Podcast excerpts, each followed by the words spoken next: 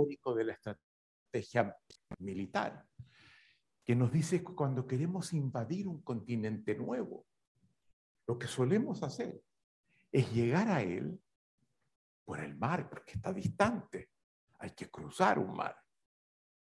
E instalarnos en un punto, en la playa, y hacernos muy fuertes ahí, para luego comenzar a expandirnos en el continente nuevo y conquistarlo.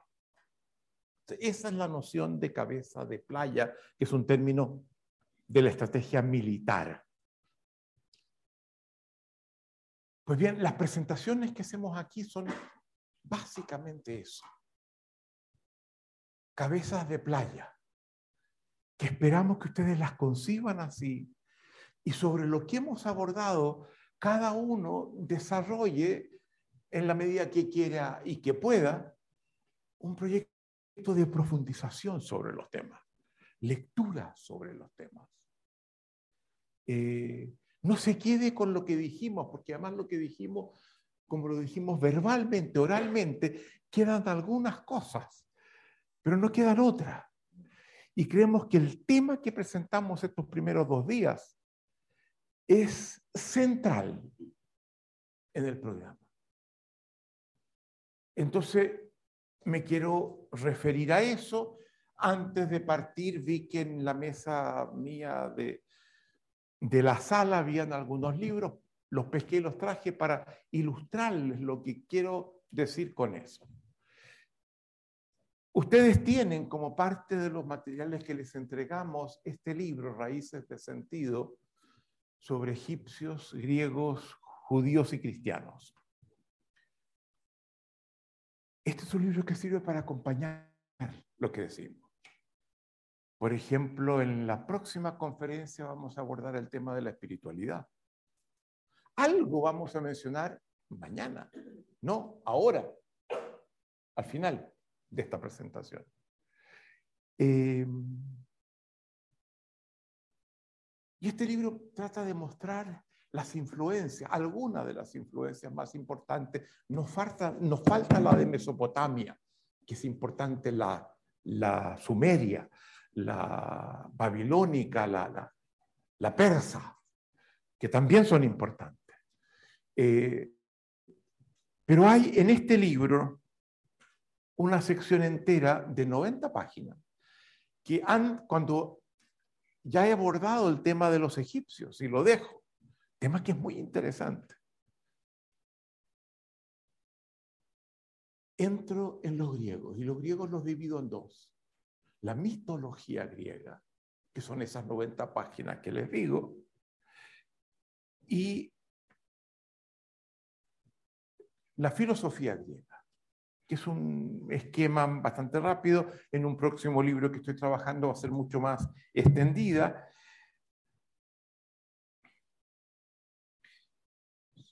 Son de hecho 110 páginas.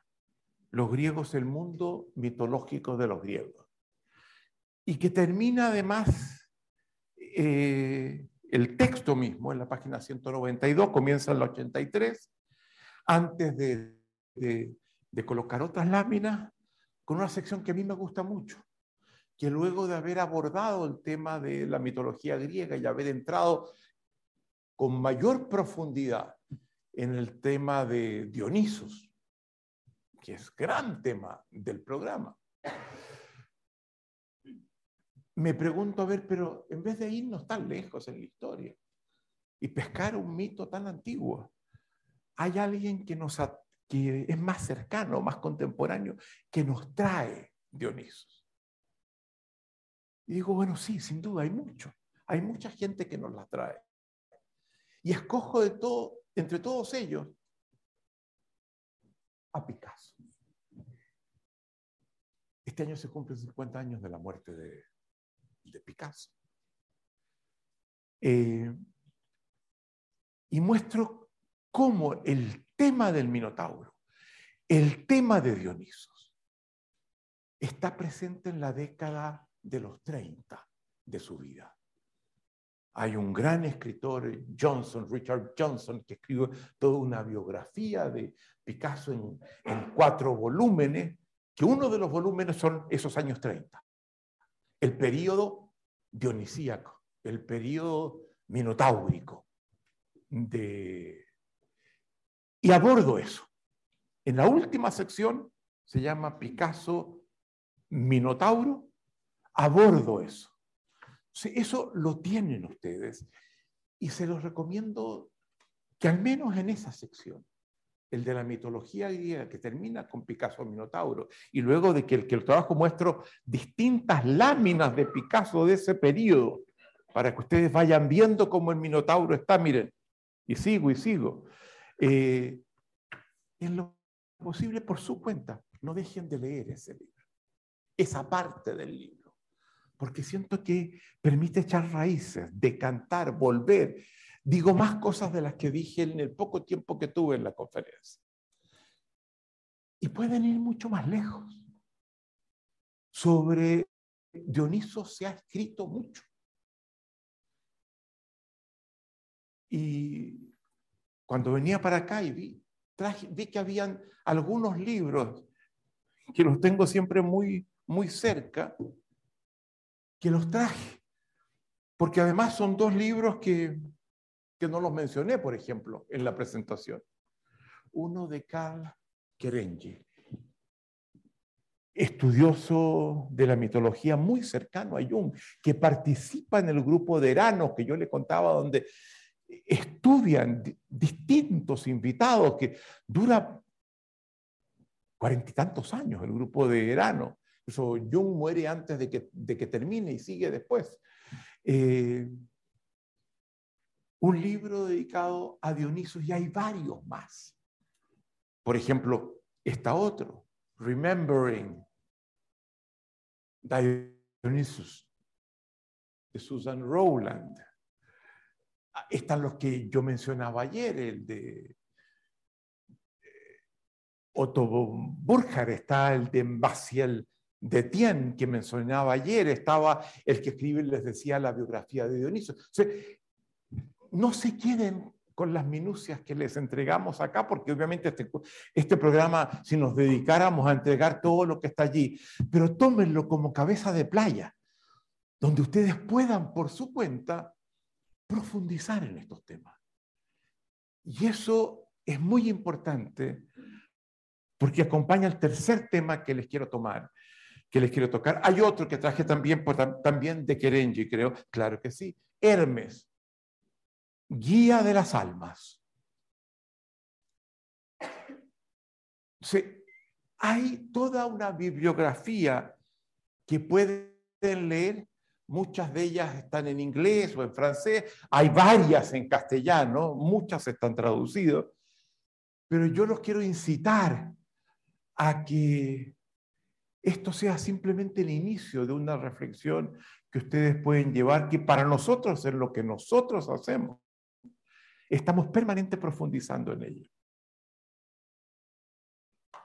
Pero el tema más importante que quiero tomar antes de entrar en la presentación que me corresponde tiene que ver con un desafío central.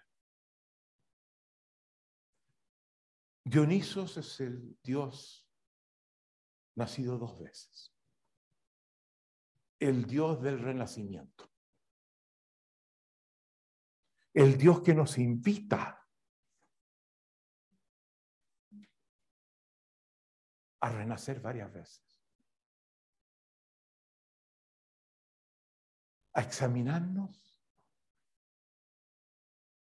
en nuestro laberinto, a asomarnos a nuestra sombra, a ese abismo que cuando lo, lo miramos, como decía Nietzsche, nos mira de vuelta a indagar en él, a evaluarlo, a, evaluar la persona que hasta ahora hemos estado siendo y renacer y proponernos avanzar hacia una persona más plena. Advertencia frente a esto. Nosotros no predicamos una forma determinada de ser a la que ustedes aspiren sería una violación de una norma ética fundamental nuestra. La persona a la que les pedimos que ustedes avancen y se proyecten y busquen hacer nacer una dimensión nueva una y otra vez, la definen ustedes, cada uno. Nosotros respetamos la autonomía de cada uno de ustedes. Le mostramos el horizonte que es posible, pero el contenido lo definen estrictamente ustedes. Pero yo les pido que lo hagan, que lo practiquen. Cuando yo hablaba de los juicios en el ABC, una de las cosas decía de repente, atención, por haber tenido acceso a los juicios, por haber comido del árbol y del bien y del mal que estaba en el paraíso que nos prohibió Dios comer. Árbol que es el árbol del bien y del mal, el árbol de los juicios. Como la serpiente le dijo a Eva, si coméis de ese árbol, devendréis como dioses.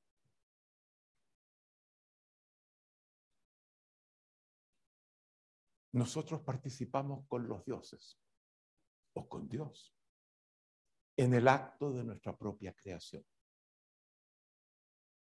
Dios nos instala, nos da ciertas condiciones, pero a partir de esas condiciones y capacidades, ahora el desafío es nuestro, de llegar a ser, no el que nacimos, no ese ser con el que aparecimos en el mundo, sino el ser que nosotros escogemos.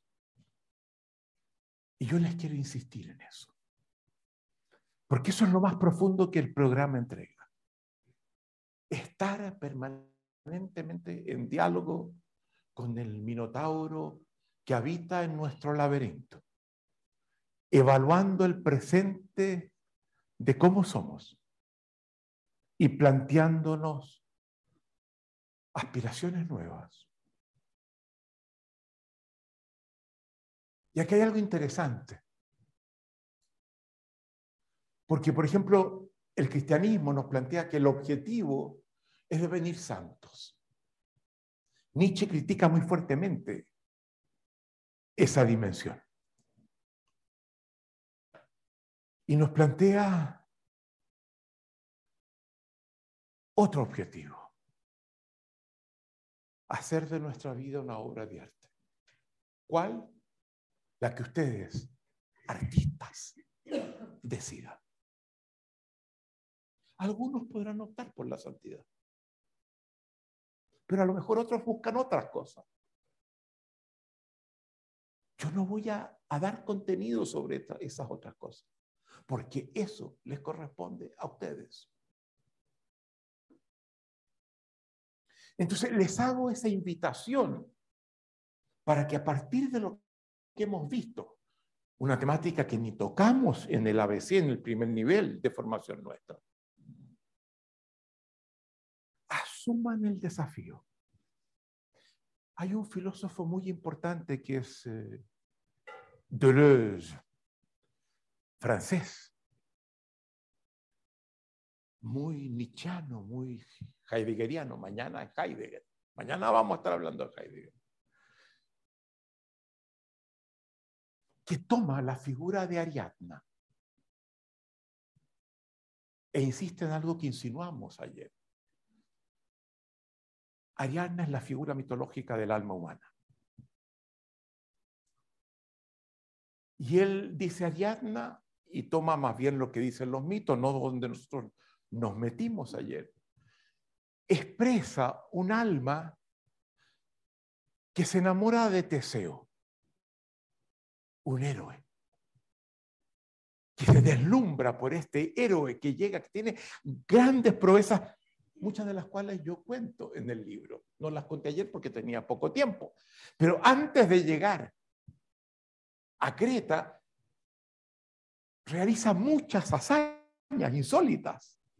Y llega, y claro, ella ve al héroe y, y se enamora. Pero lo deja. Y se proyecta, y eso es lo que expresa Dionisos en el cambio del amor de Ariadna, el superhéroe.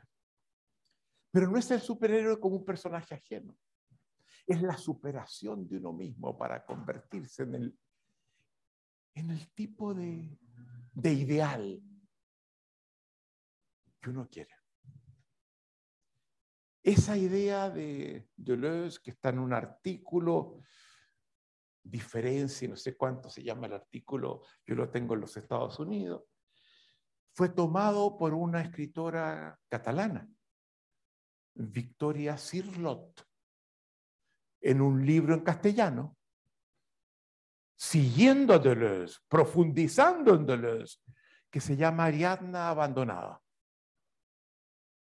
Entonces yo les digo, hay tanto material para, para enriquecer la vida de cada uno de ustedes, para darle tonalidades, espesura, liviandad. no, deje, no se queden allí. Indaguen, busquen. Como un camino al, al que los invito. El curso no los va a evaluar en eso, pero yo les quiero mostrar que hay una puerta abierta que la pueden llevar a cabo y que va a enriquecer las vidas de cada uno. Y que ya ahora tienen una forma de tomar los mitos, no simplemente como cuentos, bonitos o no bonitos, sino como orientaciones que pueden enriquecer el tipo de personas que son. Y un último comentario ustedes van a ser tan buenos coaches. Y van a poder acometer las más variadas cosas. En la medida que aquello que quieren aportarle a otro lo hayan hecho con ustedes mismos. Y lo conozcan. Y lo hayan vivido y tengan la confianza de lo que eso les aportó a ustedes. Y desde esa confianza, porque lo experimentaron, no lo leyeron y les llegó acá, sino que está presente en la forma de ser de cada uno, desde allí, desde esa ética que han alcanzado, van a sentir que tienen una fuerza de abrir al otro con mayor claridad y de una seguridad para llevar esa intervención siempre desde el respeto, la autonomía del otro, pero viendo un horizonte mucho más grande del que pueden ver si no trabajan con ustedes. Para ser buenos coaches, es fundamental trabajar con ustedes. No se imaginan cómo yo era antes. Pienso en Alicia, digo lo mismo. Y buena parte de los coaches también podrán repetir algo equivalente. Entonces sigan ese camino. Vivan la vida como un proceso de constante superación de sí mismo, naciendo como Dionisos, una y otra vez hagan de sus vidas una obra de arte.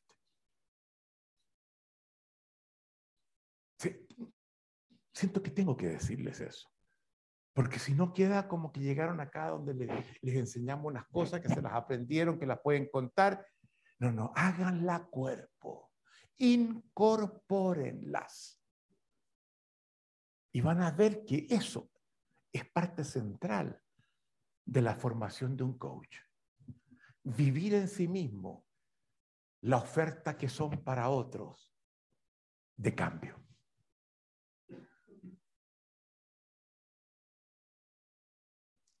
Entonces, me parece que con esto cierro lo que abrimos los primeros dos días. Vamos a la próxima lámina, por favor. Esta presentación se llama Jung y la segmentación del espacio ontológico.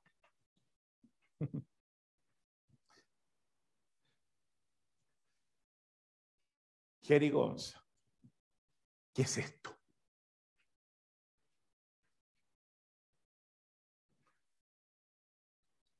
Recapitulemos un poquito en lo que dijimos ya antes de llegar a esta conferencia. Trabajamos la distinción de persona y sombra en Nietzsche, vimos el aporte de Jung, que es múltiple. Destacó dos grandes aportes, cómo la relación persona y sombra se va dando en el ciclo de la vida. Primero en un proceso de individuación que va con... El proceso de individuación es seguido siempre por Apolo. Apolo es el dios del proceso de individuación, de establecer una forma de ser articulada y coherente. Ese primer momento es, el guía es Apolo. La crisis existencial, donde sentimos que ese que hemos sido, no somos. Nos sentimos asfixiados en la persona que llegamos a ser. No nos confiere sentido a la existencia. Y ese es el lugar de Hermes, que nos lleva como conductor de almas, que es título de Serenge, a, este, a esta interacción con nuestra sombra. A esa entrada en el laberinto, a encontrarnos con Dionisos. Cuando Borges escribe la casa de Asterión.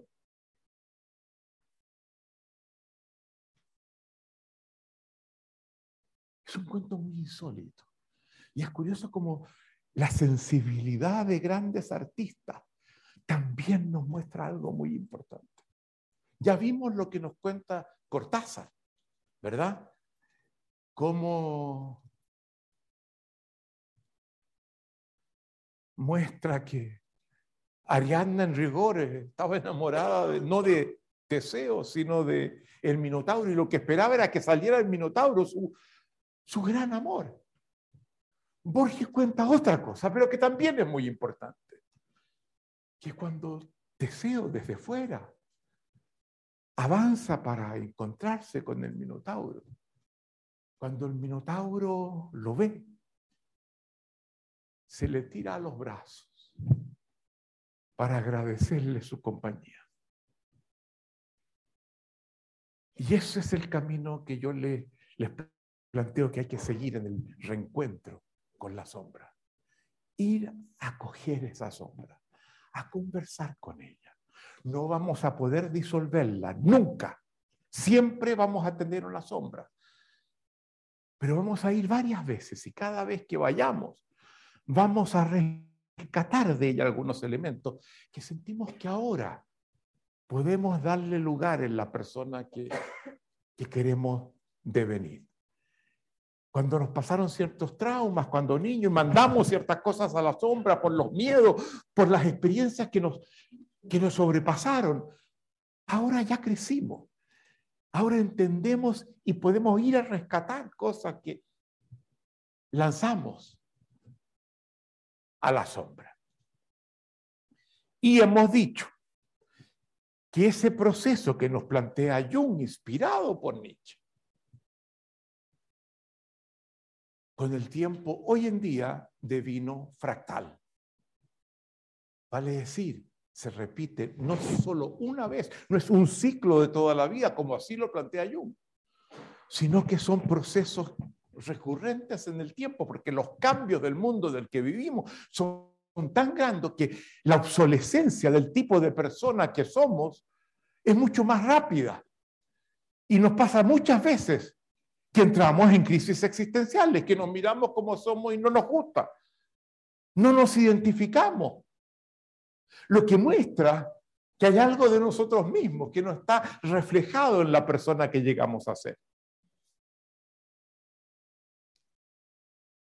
Eso se va a multiplicar muchísimo más en el futuro, con el desarrollo de las nuevas tecnologías y la aceleración del cambio que se va a producir, particularmente ahora, a partir de las tecnologías GPT. Eso va a producir una aceleración brutal del cambio, donde vamos a devenir obsoletos, donde vamos a descubrir que, que los conocimientos, que la forma de ser, que, tenemos que estar obligadamente como un imperativo histórico en el cambio. Y por eso es que pensamos que la profesión del coach, bien formado, como lo hacemos acá, va a ser fundamental para ayudar en esas crisis que tanta gente va a tener. Pero hagan el cambio también ustedes.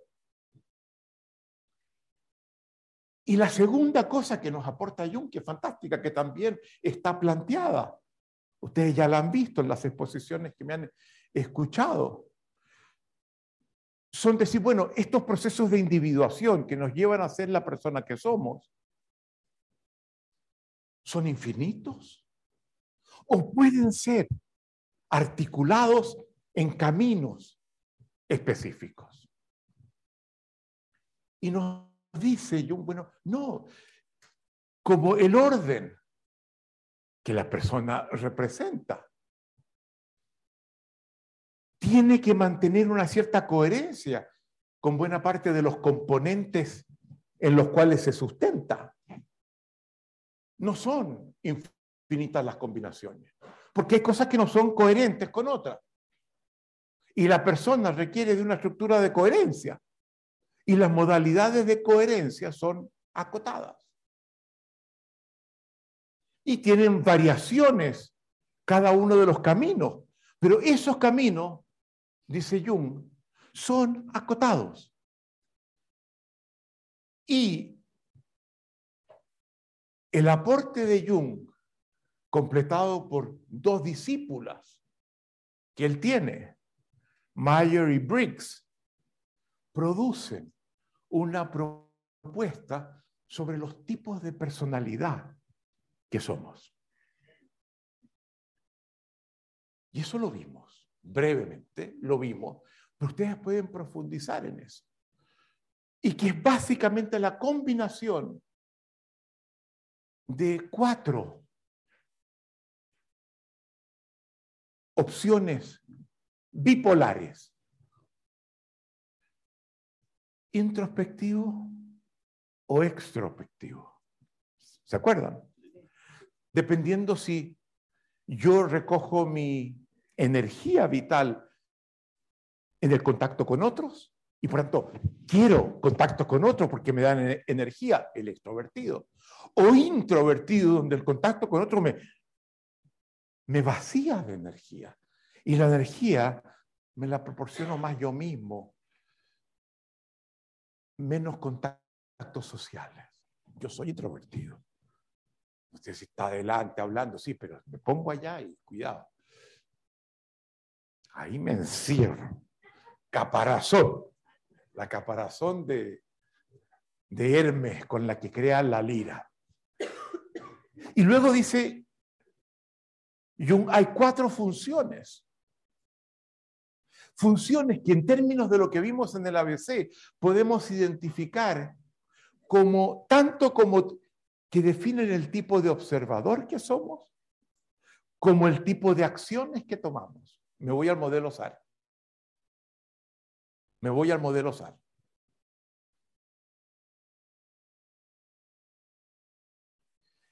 Y esas funciones, dice Jung,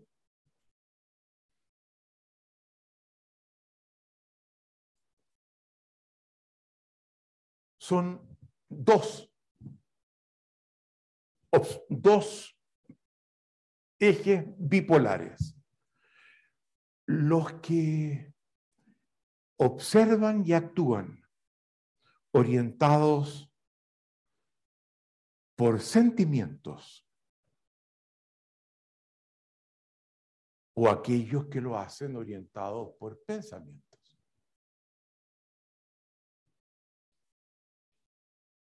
Y eso marca un eje de dos funciones de las cuatro. Y el otro eje es aquellos que se orientan por percepción sensorial, por lo que detectan que está pasando, y aquellos que lo hacen por intuición,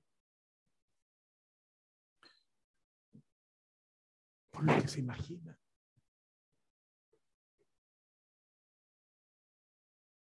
Por los horizontes que sienten que se les abran. Ahora, lo interesante de estas cuatro funciones, y Jung está consciente, es que ellas juntas, las cuatro, coinciden con lo que nosotros llamamos los arquetipos cardinales. Cardinales porque son cuatro. Tierra, agua, aire, fuego. La percepción sensorial es tierra. Y, y, es muy bueno preguntarse, a ver, ¿cómo lo hicimos en el ABC? Cuando trabajamos con los cuatro elementos. ¿Soy yo tierra? Me es muy importante mirar las cosas poniendo atención en lo que allí está y existe.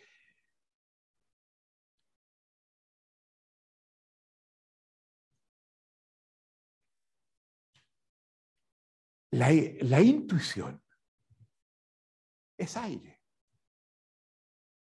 No tengo fundamento. Es simplemente una intuición. No sé mucho por qué. Pero mm, se me da que esto es así es lo que está arriba. Y el que opera desde el sentimiento es agua. El sentimiento es el mundo de las musas. El mundo, ¿se acuerdan cómo aparecía el agua? Eh, Zeus mirando a Semele bañándose, eh, el sentimiento es fundamentalmente algo fluido. La emocionalidad. Lo hago porque emocionalmente es lo que me impulsa. Y el pensamiento es un intento de conquista, de comprender, de apropiarme del, del fenómeno. Y un tipo de acción también, de conquista. Salgo al paso.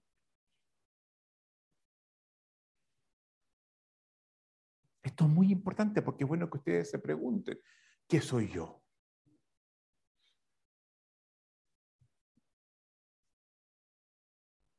Y luego vimos que habiendo hecho Jung esta tipología, que son 2 por 2 por 2, 2 por 2, 4 por 2, 8, Meyer y Briggs, dos discípulas de él, trataron de ver cómo esto se daba empíricamente. Eran tierra. El buscar el fundamento empírico es tierra. Y se dieron cuenta que, que no la validaban adecuadamente. Y añadieron otro eje. Aquellos que enfrentan la vida centrados en proceso, el disfrute del proceso. Y aquellos que viven la vida en función de las metas, de los resultados. El proceso es, es instrumental para el resultado, eso es lo que me importa. Otro es disfrutar el proceso mismo. Y al añadir eso, descubrieron que cuando buscaban validarlo empíricamente, ahora sí, entonces, es muy bueno tener esta tipología de los arquetipos cardinales, porque nos muestra modalidades genéricas de ser. Y ahora quiero introducir algo que es central en esta presentación. Esta propuesta surge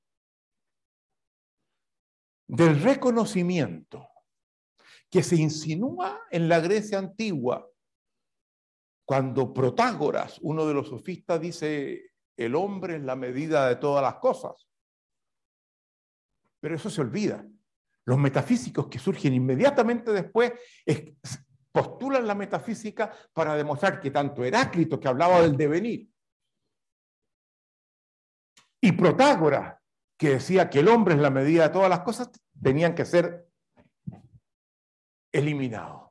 Surge la metafísica cuando lee contra quién escriben, no qué es lo que dicen con lo que escriben, sino contra quién argumentan.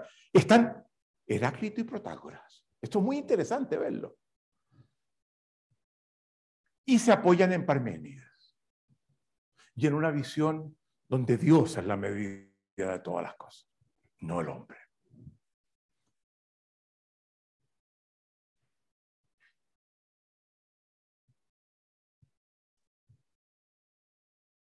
Pero luego eso comienza a ser revisado. Y Nietzsche juega en la época moderna un rol fundamental. Dice, los seres humanos no vemos las cosas como ellas se nos presentan.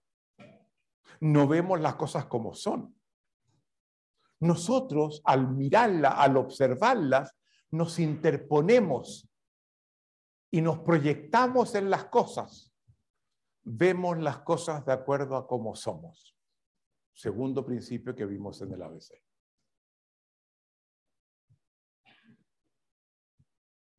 Entonces la pregunta que uno se hace, bueno, entonces, si vemos las cosas alrededor nuestro, e incluso al interior nuestro como somos, ¿cómo diablos somos? Esa es la pregunta. ¿Cómo somos? cómo es excelente que nos hace ver las cosas de esa forma. Y eso es la gran contribución de Heidegger, que la vamos a examinar mañana.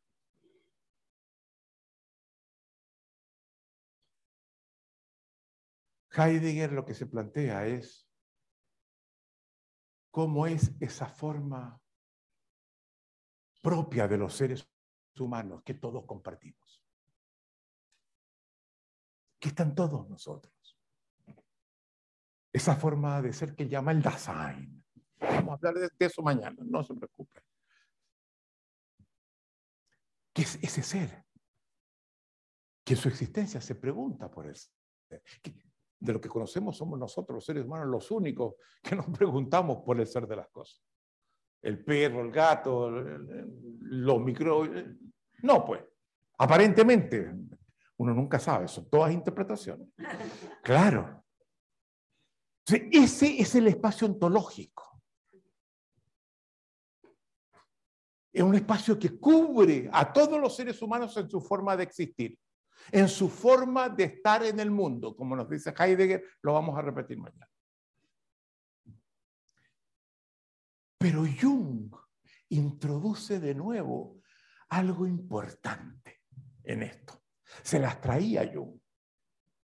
Aunque muchas veces sus, intuiciones son geniales. Jung era pura agua. Pero las resoluciones que da son a veces algo problemáticas. Siempre se dice que, que si tenemos cinco psicoanalistas junguianos estudiando un paciente ofrecen siete interpretaciones distintas y contradictorias. Porque le falta criterios de fundamentación, de, de darle grounding, como se dice en inglés, de darle evidencia empírica. Pero la intuición que tiene Jung y cómo la anima a otros a que sigan con ella es excepcional y esa es una virtud. Pero Jung dice, a ver, pero el espacio ontológico, genérico, que nos incluye a todos, genérico, puede ser segmentado. En esa forma de ser que somos, ocupamos posiciones delimitadas que no podemos evitar de ocuparlas. La primera de ellas son los cuatro elementos cardinales. Somos una combinación de esos cuatro. Y es muy importante que ustedes se pregunten, ¿qué soy yo? Porque cuando hagan coaching, lo hagan poniendo en remojo el tipo de persona que como coach o como individuo ustedes son. Porque es muy posible que se encuentren con otro que es lo opuesto. Yo, por ejemplo, soy aire y fuego. Y puede que tenga un coaching que es agua y tierra. Si no puedo hacer el coaching a partir de mí mismo. Es muy importante preguntarse qué soy yo y cuando uno está con el coaching también preguntarse cómo es él o ella distinta de mí y abrirse a una escucha que no está acotada por mi forma propia de ser. Entonces, los cuatro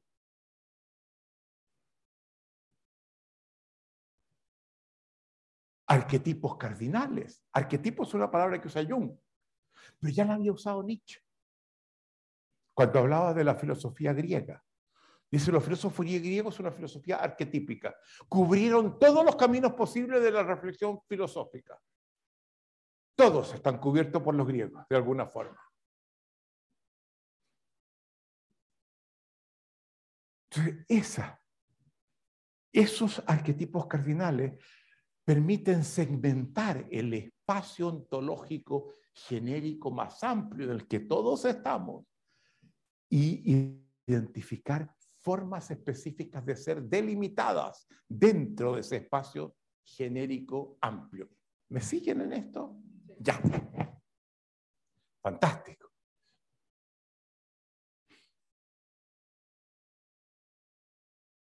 Un último alcance. Alicia me comentaba que había en, el ABC, que acabamos de tener una conferencia, en el último día tuvo que hablar, como lo hacemos siempre en la primera conferencia, del miedo y usando los arquetipos cardinales. Decía, cuando tenemos miedo hay cuatro respuestas posibles. El que es tierra, frente al miedo, se congela. Freeze. El que es agua, fluye. Flow. El que es aire, se vuela, desconoce, se desmaya, elude, no presta atención. Flight. Y el que es fuego avanza, se enfrenta. Fight. Cuatro con F. Freeze.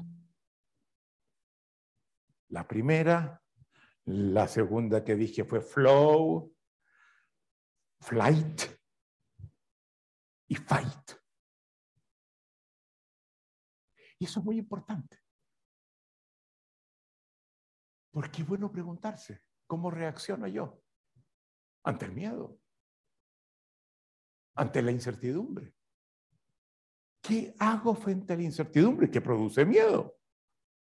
Me siento más vulnerable.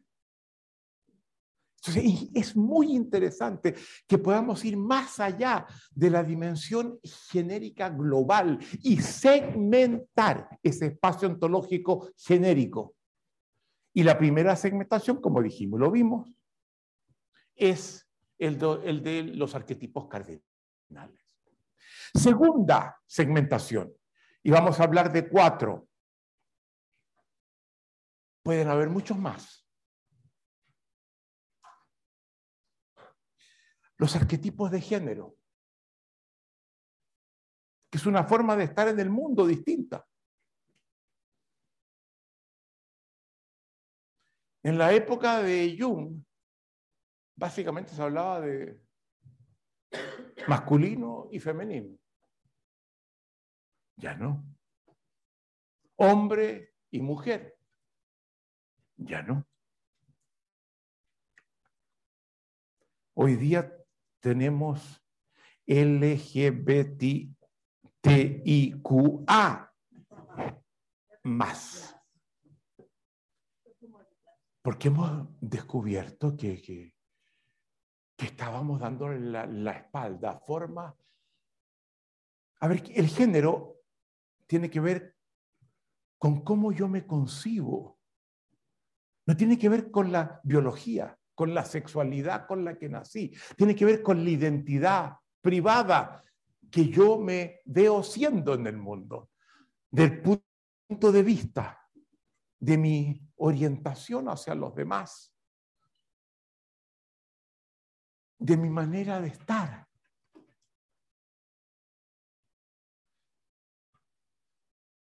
Y lo interesante es que, claro, todos somos seres humanos y pertenecemos a la ontología que nos va a proporcionar Heidegger, que nos cubre a todo. Pero a la vez, no podemos dejar de estar en alguna posición en los arquetipos de género.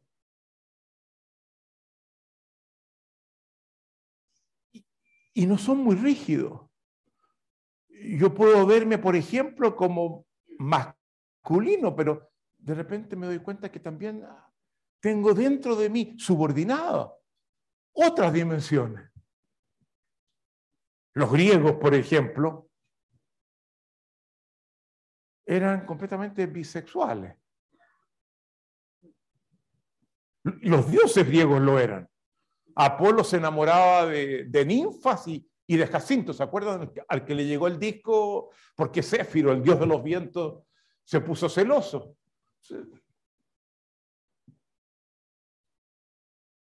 Es muy importante. Identificar. Dónde estoy yo, dónde está mi coche.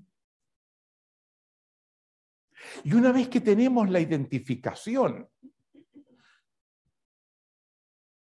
una interpretación de cómo el otro se interpreta a sí mismo, o cómo yo lo interpreto en función de lo que él me o ella me dice, pasa algo que es interesante.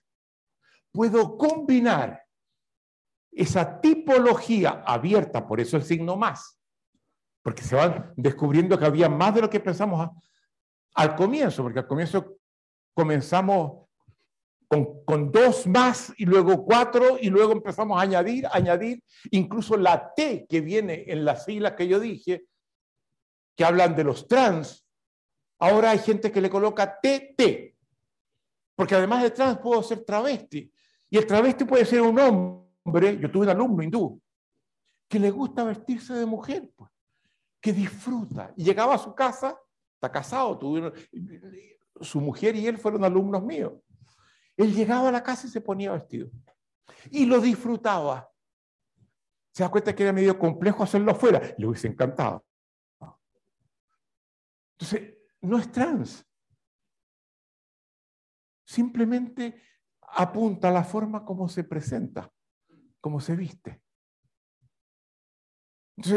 Por eso que el más sigue añadiendo, porque estamos hace, qué sé yo, 30, 40 años que nos estamos abriendo a cómo esta dimensión del género tiene un nivel de variedad que no teníamos antes.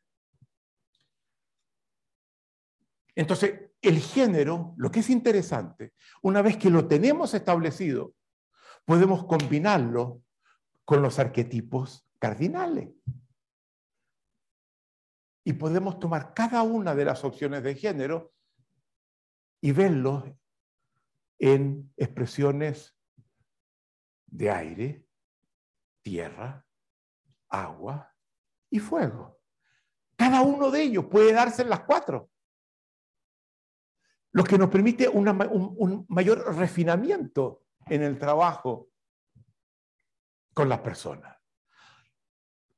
Comiencen a hacerlo ustedes. Entonces se puede tener una dimensión arquetípica de primer nivel, género, donde le sumamos otra de segundo nivel, los cardinales, y enriquecemos nuestra comprensión. Y Jung, por ejemplo, en esta de lo que él hace con los arquetipos de género, si bien lo postula, es, está muy afectado por la cultura de su época. Se trabaja con hombres y mujeres fundamentalmente. Y la descripción que hace de ser hombre y mujer es completamente hoy día inaceptable. La mujer se dedica al cuidado de la casa, a los niños, y, la deja amarrada ahí, ¿me entienden?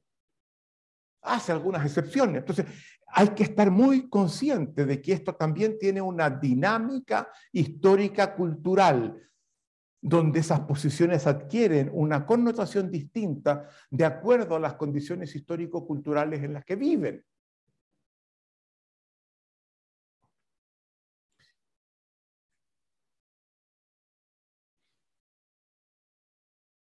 Entonces, cuando él examina, es muy criticable la descripción que hace de los sub, de los sub arquetipos que deduce de esto.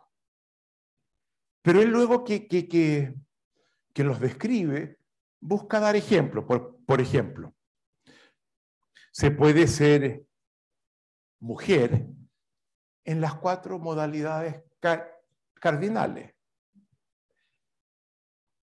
Puede ser hombre las cuatro, veamos. Hombre tierra, él dice, tenemos figuras que lo encarnan para que los entendamos bien. El hombre tierra es como Zeus, Moisés, Agamenón, la roca ahí que dirige. El hombre agua es el amante seductor, irresponsable, que no se hace cargo de sí mismo, que elude los compromisos. La figura, dice él, del Hijo Eterno, el Puer Eternus, asociado a la figura de Eros, de Don Juan, de Dorian Gray. Formas de ser hombre completamente distinto a Agamenón. Hombre fuego, el conquistador, el valeroso, el combativo, el agresivo, de voluntad fuerte. Asociado como con la figura de Aquiles, de Ares o el dios Marte, el de la guerra. Dionisos, Napoleón, etc. Se muestra que es muy distinto a los otros que, hemos visto. El hombre aire es el maestro, el sabio, el profeta, el, el chamán, el poeta, asociados con Ulises. Tiresias, el, el sabio de Tebas, que también bailaba con Penteo en esa bacanal de la que hablamos. En fin, mujeres fuego, guerrera, orientadas al logro, comprometida con su carrera e identidad pública, asociadas con el poder, la amazona, la diosa Artemisa, mujer agua, la amante, la hija eterna, la princesa, la mujer dependiente, buscadora de protección, subordinada, siempre doncella, Afrodita, Etaria, Perséfone. La mujer tierra, la madre, la esposa, protectora, se hace cargo, sostiene, madrona, la figura de Hera, Demeter, la Virgen. La mujer aire, la adivina, la medium, la hechicera, la sabia, la consejera. Por ejemplo, Casandra, que era adivina, y hay muchas otras esto que les hago, comencemos porque ustedes lo utilicen para decir, ¿dónde estoy yo? Háblame fuerte. Podría, por ejemplo, tener más de dos. claro, pero muy bien, puedes tener dos. Puedes tener una dominante, otra subalterna y los demás prácticamente. No, no, puedes jugar con todas las combinaciones. Ah, esto es básico, pero sirven igual, porque ya tienes un, un elemento que te permite indagarte de una forma más profunda. Pregúntense, ¿sí?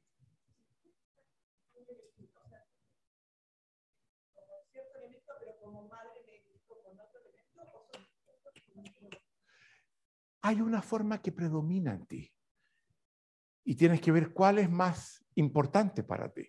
La otra es subordinada, pero está. Y la otra puede que, que más ausente. Hay que manejarlo con mucha flexibilidad. Todo esto son interpretaciones que nos ayudan, pero no podemos caer presos de ella porque nos restringen. O sea, hay que manejarla con mucha flexibilidad. Pero es muy importante que nos empecemos a preguntar a partir de estas distinciones. Ahora, como digo, las descripciones que Jung hace con respecto a género, uno las mira y dice, Dios mío, ya eso pasó. Estamos en otra. Da un poco de vergüenza ajena incluso eh, con algunas cosas que él dice. Pero va un poco más lejos, eh, Jung. Dice la distinción, que es la con la que él trabaja fundamentalmente, masculino y femenino, también está dentro del alma de todos. La mujer tiene una dimensión masculina. El hombre tiene una dimensión más o menos desarrollada de lo femenino. Entonces, él también establece un nombre para la dimensión masculina que todos llevamos dentro, que le llama animus. Y para la femenina, anima. La femenina termina en A. Eso es como yo me, me acuerdo de las dos. Y hay hombres que, que, tienen muy poco desarrollado su dimensión femenina. Por ejemplo, una de las cosas en las que se nota su dificultad para escuchar, para empatizar, para colocarse en el lugar del otro, eh, para darle espacio y legitimidad a sus emociones. Y cuando uno ve que el coaching que uno tiene no tiene bien desarrollada esa dimensión. Uno de los trabajos que uno puede hacer es procurar que eso salga. ¿Qué bloquea eso? ¿Por qué no se permite abrirse a los demás, escuchar su emocionalidad como otros lo hacen? ¿Qué frenó? Sí, dímelo de una. Evidente. Pero de eso se trata. Y los coaches somos Hermes, productores de esos cambios. Eso es muy importante.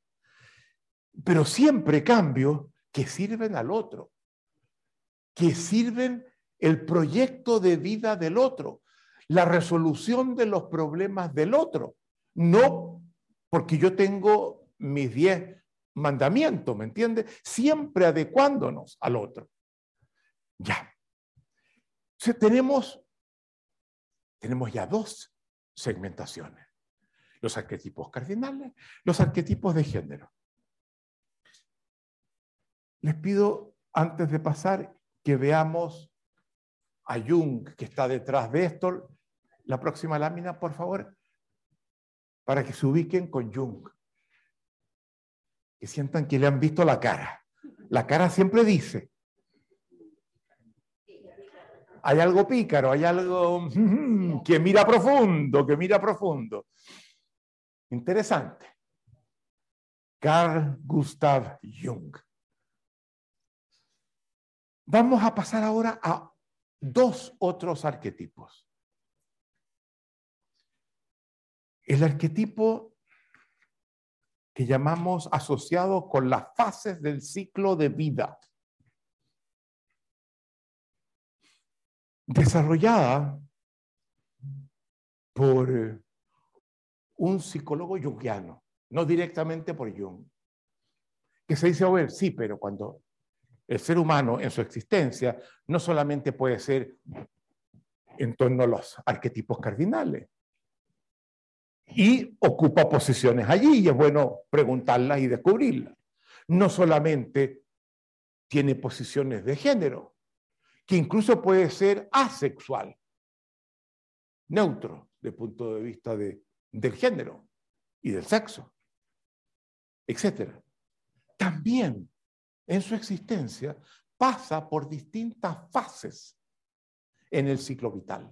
Y esas fases son muy importantes porque crean diferentes rasgos muy distintos, diferentes inquietudes, diferentes emocionalidades. que también podemos, de alguna forma arbitraria, distinguir fases y ver cómo podemos caracterizarla. Que sin dejar de participar en el dominio genérico más amplio en el que estamos todos, ocupamos un segmento especial por la fase en la que nos encontramos.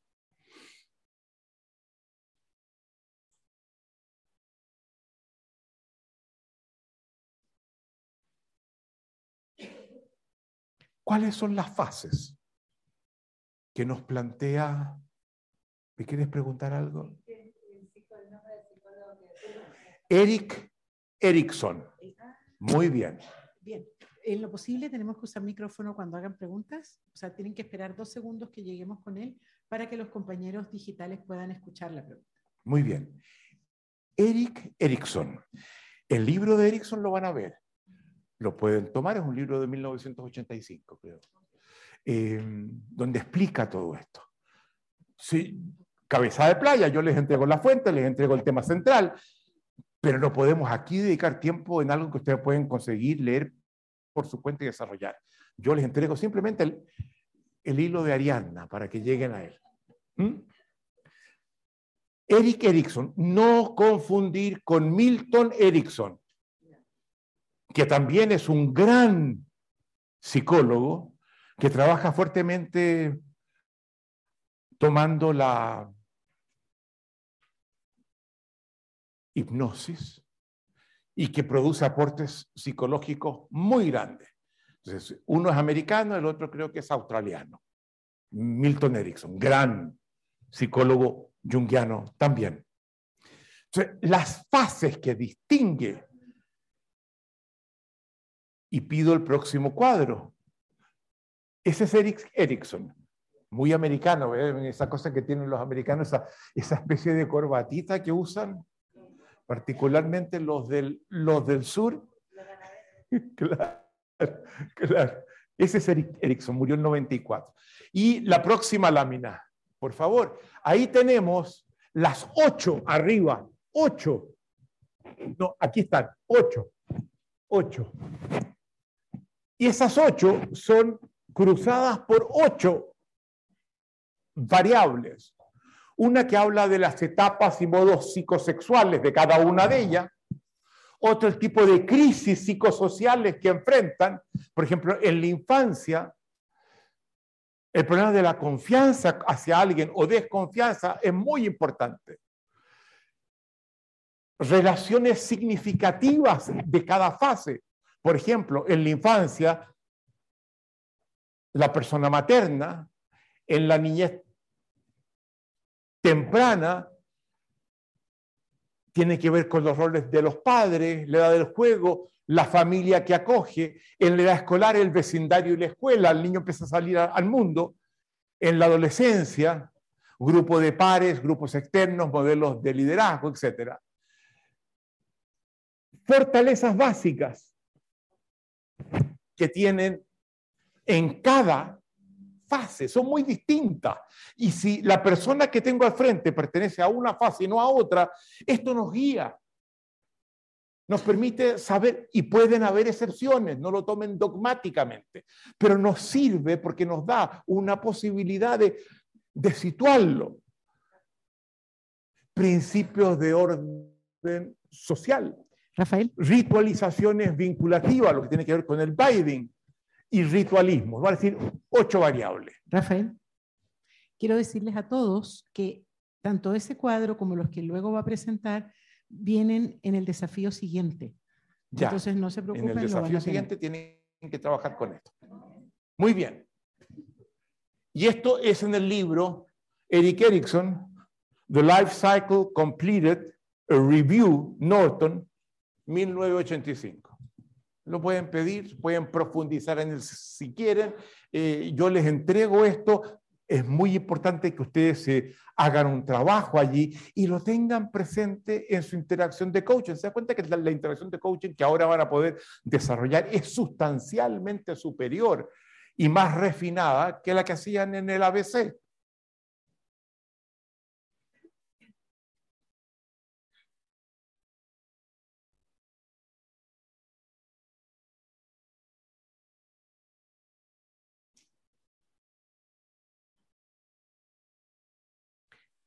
Como les decía, pregunta importante que uno se haga. ¿En qué fase debiera estar el coachí que tengo al frente? Y otra, ¿en qué fase realmente se encuentra? Porque, por ejemplo, el Dorian Gray, por tomar un personaje de la literatura, no se despega todavía de, la fase adolescente. Se queda muy atrapado en ella, se dan cuenta cómo podemos jugar con las cosas.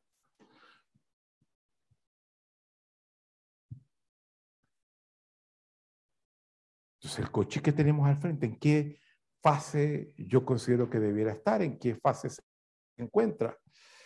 ¿Qué carencias, qué competencias exhiben dada su fase? ¿Qué ha inhibido su desarrollo? Porque si no está en la fase que yo siento que le corresponde, ¿qué pasó? ¿Por qué? Y esa es un área de indagación, ¿se dan cuenta ustedes? Son todas estas preguntas muy importantes que ahora podemos nos dar repertorios en la interacción. Y hay distintos psicólogos jungianos que luego que se plantea esto, se dedican, por ejemplo, a profundizar en una de las fases y hacen todo un análisis de qué es lo que implica ser un viejo. James Hillman, destacados psicólogo junguiano, tiene precisamente un libro sobre la vejez que se llama The Force of Character, que muestra la forma de estar en el mundo de un viejo. Si la pregunta ontológica general es cuál es la forma de estar en el mundo del ser humano comparado con otros seres vivos, la pregunta ahora es cuál es la forma de estar en el mundo del infante, del escolar, del adolescente, de la adultez temprana, de, la adultez propiamente tal y de la vejez. Entonces les doy el nombre de James Hillman para entender el tipo de inquietudes que tengo yo, por ejemplo. Yo en seis meses más, exactamente en seis meses más, cumplo 80. Increíble, ¿verdad? No pareciera, ¿verdad? Podría ser un niño.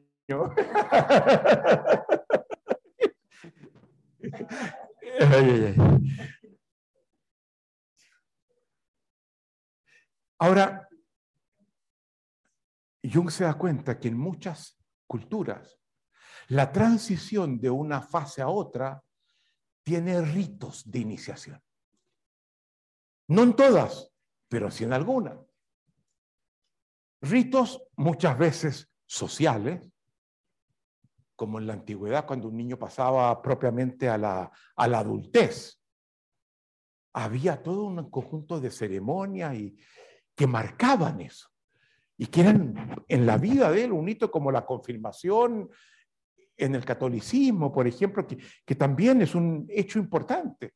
Se da cierta edad cuando hay cierta capacidad ya básica de discernimiento propio, donde uno escoge a los al padrino o a la madrina, no sé. Pero hay otros hitos en la iniciación que tienen que ver más con la biología, particularmente en las mujeres, como es la menarquia, la primera menstruación o la menopausia, en la que terminan. Y que suele ser entendido que uno está pasando a la fase de la adultez, a la vejez, y hay quienes tienen la menopausia muy temprano y que siguen en la adultez o que se les atrasa mucho y que ya entraron en la vejez. Pero hay ciertos ritos que es muy importante porque marcan socialmente que la sociedad o que uno mismo, en el caso de la menarquia y la menopausia, está entrando en otra fase.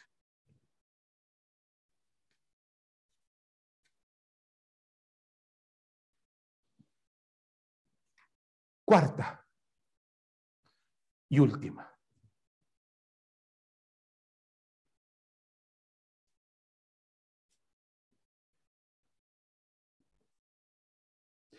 Esto tiene que ver con lo que vamos a llamar los dominios de inquietudes de la adultez o del adulto. Esta la hemos desarrollado nosotros a partir de una propuesta que yo conocí de una persona con la que trabajé, un filósofo norteamericano que luego se puso a trabajar para Apple Computers en California, que hace un primer acercamiento, donde yo me centro en la edad adulta, que es la más grande, la más larga normalmente. Claro, hay quienes mueren de adolescentes, ni la tienen. Eh, pero normalmente cuando tenemos el ciclo completo o casi completo, la adultez cubre un tiempo muy grande. Y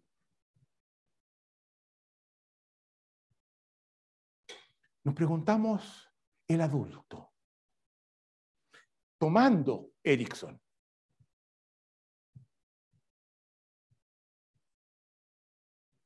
Eh, nos, quedamos en esta línea horizontal. ¿Cuáles son los principales desafíos o inquietudes que como adulto debiera asumir? Y digo debiera, porque mucha gente no los asume.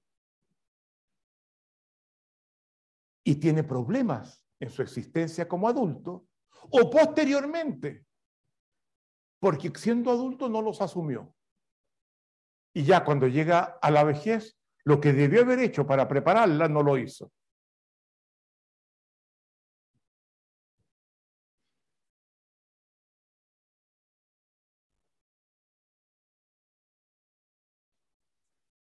Erickson nos dice, y les pido que por favor pasen a la próxima lámina,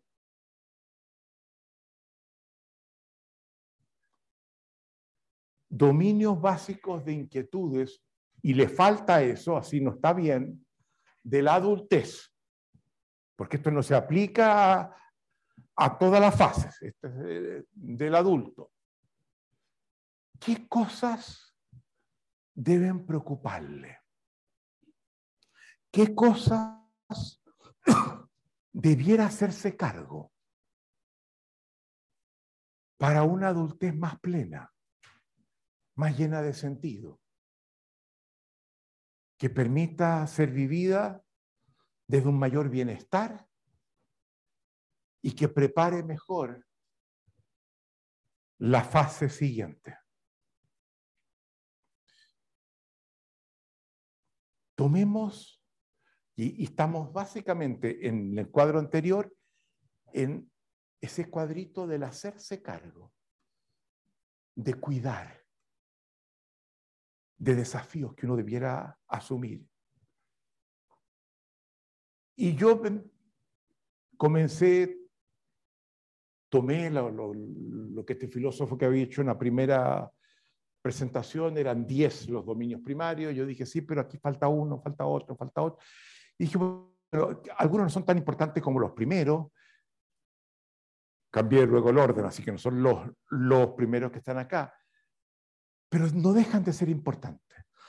preferí colocar todos los que se me ocurrieron. En mi interpretación, no digo que sean todos los que hay, fueron los que se me ocurrieron. Y nadie puede decir que son todos los que hay. Porque a alguien se le puede ocurrir otro y uno dice, ay, pero evidente, claro. Entonces, no juguemos desde la metafísica, sino desde las interpretaciones. Y llegué a 19. Familia de origen. Los padres. Y esto no deja de ser importante cuando uno es adulto. Es uno de los desafíos cruciales. Yo conozco mucha gente que, por ejemplo, no han resuelto adecuadamente esto.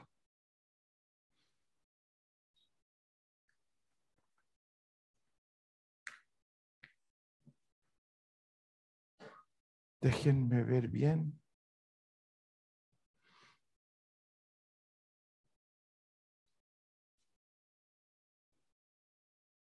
Perdón, antes de eso. Lo central de la adultez es que ahora tengo que hacerme cargo yo de mi existencia y, la de, y de, las de varios otros. Ya no soy el dependiente. Tengo que responder a lo que Heidegger llama el Fürsorge, el cuidado, el hacerme cargo el taking care of. Y esto es muy central, porque hay quienes entran en esta fase y no lo asumen. Y devienen parasitarios. Viven de cómo los demás se proveen los medios de la existencia y ellos se desentienden. No, si yo, yo, a mí me llegan las cosas por, por acá o por allá. Hay una mesa que me dan, con eso me las arreglo. Esa es una deficiencia fundamental del ser adulto.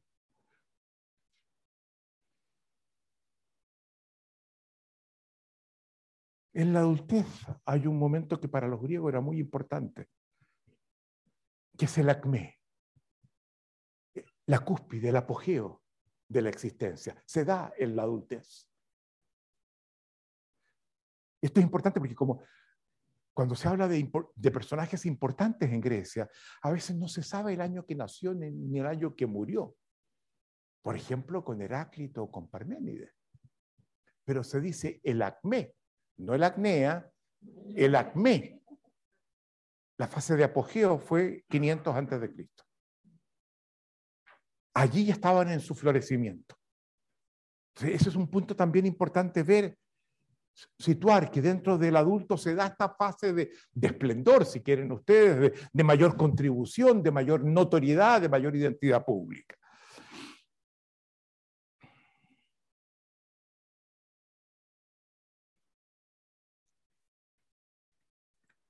Entonces, segundo rasgo de la adultez, el primero, desarrollo de autonomía, de disolver y reducir las relaciones de dependencia, de responder por nosotros mismos y de otros que por sus fases dependen de nosotros. Y yo les pregunto a ustedes, ¿cuán autónomos son ustedes?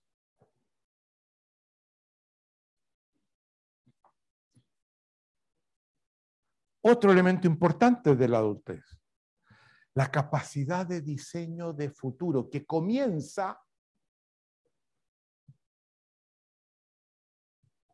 comienza, se insinúa en la adolescencia.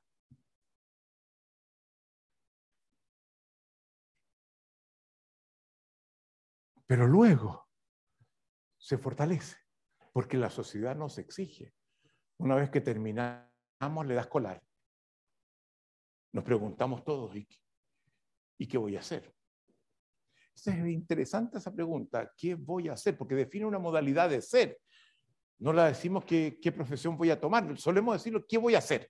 ¿Qué vas a hacer cuando grande? Y es una modalidad de ser que yo escojo. Ahora, hoy día se sabe que no es posible exigir que eso sea realizado en etapas mucho más tempranas, porque el desarrollo neuronal que se requiere para la capacidad de anticipar un futuro y prepararse para él, surgen en esa misma edad, en la adolescencia y en la juventud temprana. Entonces, hay condiciones biológicas. El joven suele ser bastante más irresponsable con respecto al futuro. Se lanzan unos proyectos que, que son más testimoniales o, ideológicos a veces, pero no sabe sopesar adecuadamente. Esa capacidad surge con mayor fuerza neuronalmente después. Responsabilidad, tercer rasgo del adulto, frente a las consecuencias de nuestras acciones y los resultados que ellas producen. Eso es propio del adulto. Hacerse responsable. Sí, yo hice eso. Claro, lo hice sin darme cuenta, pero, pero yo lo hice y soy, y soy responsable. Asumir esa responsabilidad, hacerse cargo de ella.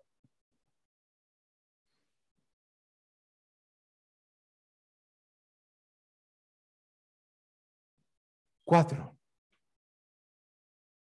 Algo muy importante, que es importante desarrollar. Saber soltar.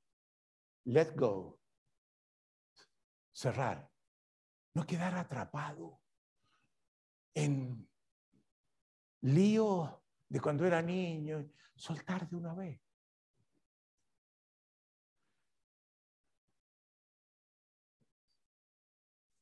Si no comprometemos nuestra existencia, es una competencia importante. Y para soltar a veces hay que acercarse, pedir perdón, o hay que aquí decir, mira, eh, hay que darle un ritual al soltar a veces con la persona que estuvo involucrada para pedirle perdón o para decirle, mira, esto pasó, yo no quiero seguir viendo con esto, pero te hago ver que eso me afectó en su momento y abrir lo que no abrí. Son todos elementos que son importantes y se los planteo a ustedes, estas cuatro cosas, tomen nota, porque lo, lo que queremos es que ustedes se pregunten esas cosas, se hagan esas preguntas. ¿De qué tengo que hacerme cargo? ¿Qué tengo que soltar? ¿Cuán adulto soy? ¿O sigo siendo un niño en muchas cosas?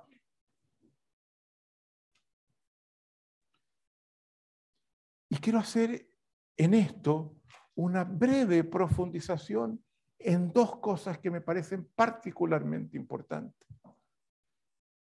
La relación con nuestros padres una.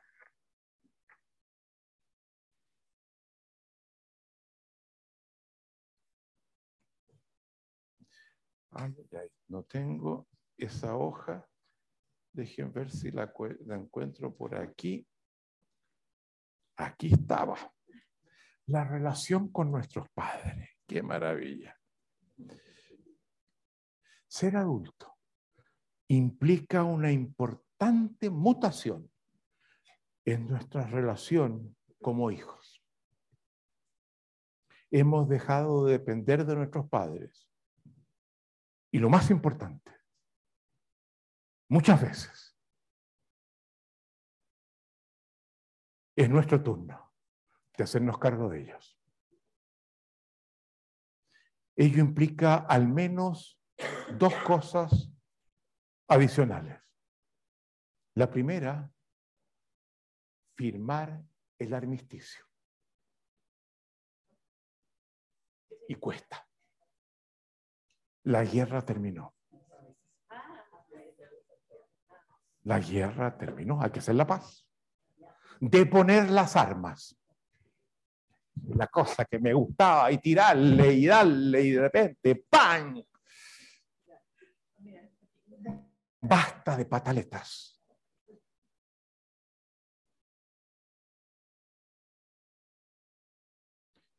Y la otra, además de comprender que tenemos que hacernos cargo de ellos, levantarles un monumento por lo que hicieron y los sacrificios muchas veces por ellos asumidos, independientemente de los reproches que pueda hacer. Avanzar hacia comprenderlos y perdonarles sus deficiencias ahora nosotros somos frecuentemente padres y empezamos un recorrido que nos confronta con nuestros errores, cegueras y propias incompetencias. Y sabemos que eso no es fácil. Nuestros padres frecuentemente fueron hijos de las deficiencias, los errores y cegueras e incompetencias de sus propios padres. y de las condiciones de su entorno. No supieron. No sabían. Y en vez de reprocharle y darle y darle, se terminó esa guerra. Y el desafío es ser buenos hijos, ahora que somos adultos. Y yo les insisto en eso, porque no me cabe duda que varios de ustedes están todavía en guerra, en recriminación. Y es momento de que de repente lleguen a verlos y les hagan presente a ellos que eso se terminó. Han dado vuelta la página y la hora, ahora lo que más quieren es ser el hijo que corresponde a padres que ya están viejos, que los quieren, que no supieron expresarlo muchas veces. No eran competentes. Y hacer eso es un alivio. Nuestras relaciones con la pareja. Y una pregunta que yo creo que es fundamental con la pareja, y se pueden decir muchas cosas con la pareja, es hacerse la pregunta, ¿en qué tipo de ser esta relación me constituye? Yo creo que esa es una de las cosas más importantes en la relación de, la pareja. Muchas veces se cree que la pareja se sustenta en el amor mutuo que nos tenemos. Pero el amor, dicho así, es un misterio. Uno de los ingredientes de ese amor es darme cuenta que cuando estoy contigo, wow, soy mejor. Mis horizontes de posibilidades se expanden. La forma como nos complementamos nos hace crecer. Ese es un ingrediente fundamental del, del amor. Pero puede pasar lo opuesto. Que contigo me restringo, me asfixio, me sofoco. Mi libertad se restringe. No puedo expandirme, no puedo crecer. Mira cómo me tienes. Particularmente las mujeres particularmente las mujeres, por el efecto histórico, cultural del patriarcado.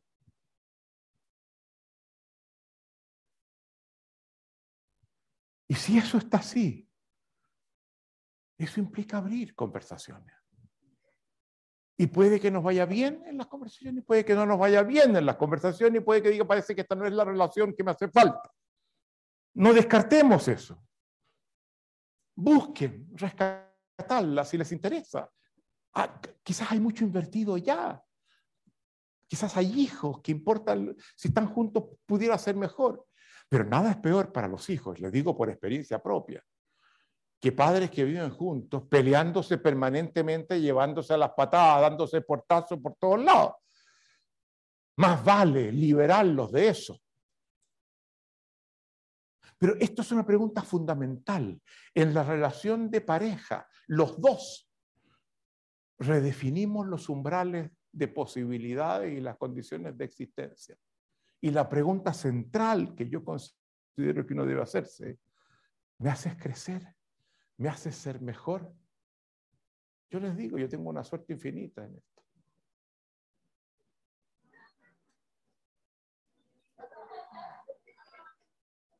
Se los digo sin dudarlo.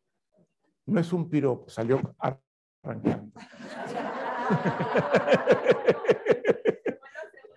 Yo soy hoy lo que soy. Mi último libro, ustedes van a ver. Se lo dedico a ella, que digo, está en todas y cada una de estas páginas. Eso es central. Y yo les pregunto que se lo plantee. Y cuando esté con un coachí, lo tengan presente. Porque los coaches suelen ser, por lo general, adultos. Hay algunas excepciones, adolescentes, pero son, son todos estos criterios fundamentales para enriquecer. Pero háganlo primero con ustedes. Porque si no lo hacen con ustedes, no creen realmente en esto y no lo van a hacer bien con otros cuando sean coaches. Muchas gracias.